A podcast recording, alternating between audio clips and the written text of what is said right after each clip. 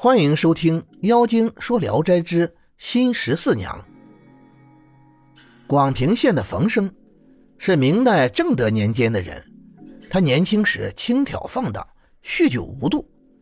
一天早晨，他偶然外出，遇到了一个少女，披着红斗篷，容貌秀丽，身后还跟着个小仆人，正踏着早晨的露水赶路，鞋袜都被沾湿了。冯生心中暗生欢喜。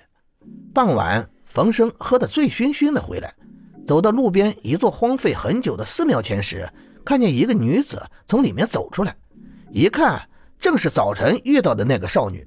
少女看见他，转身又走了进去。冯生暗想：美人怎么会在寺庙里啊？把驴拴在门前，想进去看个究竟。进了庙门，只见残垣断壁。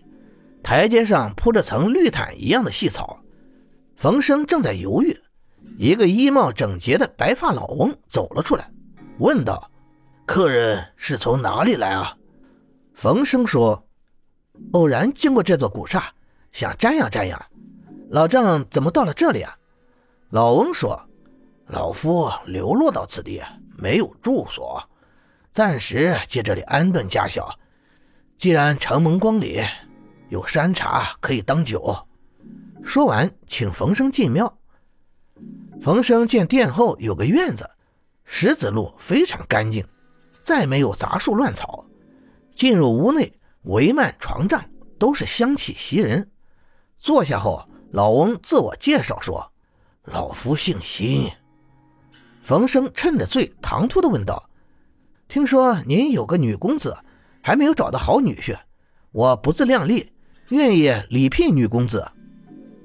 新老翁笑了笑说：“容我和老妻商量商量。”冯生要来笔，写下一首诗：“千金觅玉杵，殷勤守自将。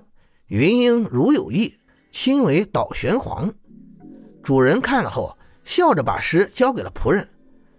一会儿，有个丫鬟出来和老翁耳语了几句。老翁起身，请客人耐心坐会儿，自己掀开门帘进了里屋，隐隐约约听得里面讲了两三句话。老翁又走了出来，冯生以为定有好消息，但老翁坐下后只是谈笑，再不提婚事。冯生忍不住问道：“我还不知您的意思，请说明，以消除疑惑。”老翁说。您是卓越不凡的人，我仰慕已久，但我有点隐衷，不便直言。冯生再三请求，老翁说：“我有十九个女儿，已嫁出去了十二个。女儿的婚姻大事由老妻做主，老夫不参与。”冯生说：“我只要今天早晨带着小仆人，踏着露水赶路的那位。”新老翁没有说话，两人相对无语。这时，里屋里传来女子的娇声细语。冯生趁着醉意，掀开门帘说：“既然做不成夫妻，就看看容貌，以消除我的遗憾。”屋里的人听见门帘响，都惊愕地站起来看着他。冯生见果然有那个红衣少女，打扮华美，手捻着腰带，亭亭玉立。看见冯生闯进来，屋子里的人都惊惶不安。新老翁大怒，命几个人将冯生揪了出去。冯生酒拥上来，跌倒在乱草丛中，瓦块石头雨点般的落下来，幸亏没砸在身上。躺了一会儿，听见驴子在路边吃草，冯生爬起来骑上去，踉踉跄跄的上了路。夜色迷茫，冯生误进了山谷。狼奔吃叫，吓得他汗毛直竖，犹豫着四下看了看，并不知这是什么地方。远远望见一片黑树林中隐约有灯光，冯生以为必定是村庄，赶着毛驴跑了过去。抬头一看，是一座高门，便用鞭子敲了敲。门内有人问道：“哪里来的年轻人，半夜跑到这里来？”冯生回答说。迷了路，那人说：“等我禀告主人。”冯生伸着脖子，呆呆的等着。忽听抽门栓开门的声音，一个健壮的仆人走出来，替他牵驴。冯生进去，见房屋都非常华美，大堂上灯火通明。略坐了会儿，有个妇人出来，询问客人的姓名。冯生告诉了他。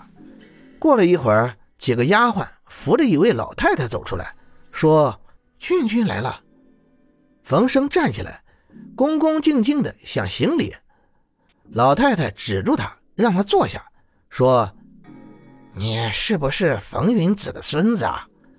冯生回答说：“是的。”老太太说：“你是我的外甥，我老太龙钟风烛残年，骨肉亲戚之间很久没有来往了。”冯生说：“我小时候就死了父亲，跟我祖父交往的人。”十个里也不认得一个，我从没拜见过您，请指示明白该怎样称呼您啊？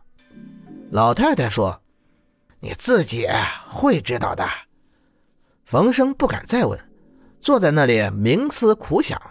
老太太说：“外甥深夜怎么到了这里啊？”冯生平素常以胆大自夸，便把自己的遭遇一一叙述了一遍。老太太笑着说：“这是个大好事啊！况且外甥是名士，也不玷污了他家。野狐精怎么就这么自大呢？外甥不要担心，我能给你办成。”冯生连连称谢。老太太看着两边伺候的人说：“我不知新家的女儿竟是这样端庄漂亮。”一个丫鬟说：“他家。”有十九个女儿，都生得姿态翩翩，不知官人要聘的是排行的第几啊？冯生说：“他大约有十五岁左右。”丫鬟说：“这是十四娘，三月里曾跟他母亲来给郡君庆寿，郡君怎么忘了呢？”老太太笑着说：“是高底鞋上刻着莲花瓣，里面添上香屑，用纱巾蒙面走路的那个吧？”丫鬟说：“是的。”老太太说：“这个婢子啊倒是会出花样，弄媚态，但也真是俊俏啊！外甥的眼光不错。”便对丫鬟说：“可派个小丫头去叫他来。”丫鬟答应着去了。过了一会儿，丫鬟进来禀报：“新家十四娘叫来了。”接着便见红衣女子望着老太太施礼。老太太拉她起来说：“以后成了我外甥媳妇了，就不要行女孩礼了。”感谢您的收听，您的支持是我持续创作的最大动力。如果喜欢，请关注订阅。朋友们，我们下期再见。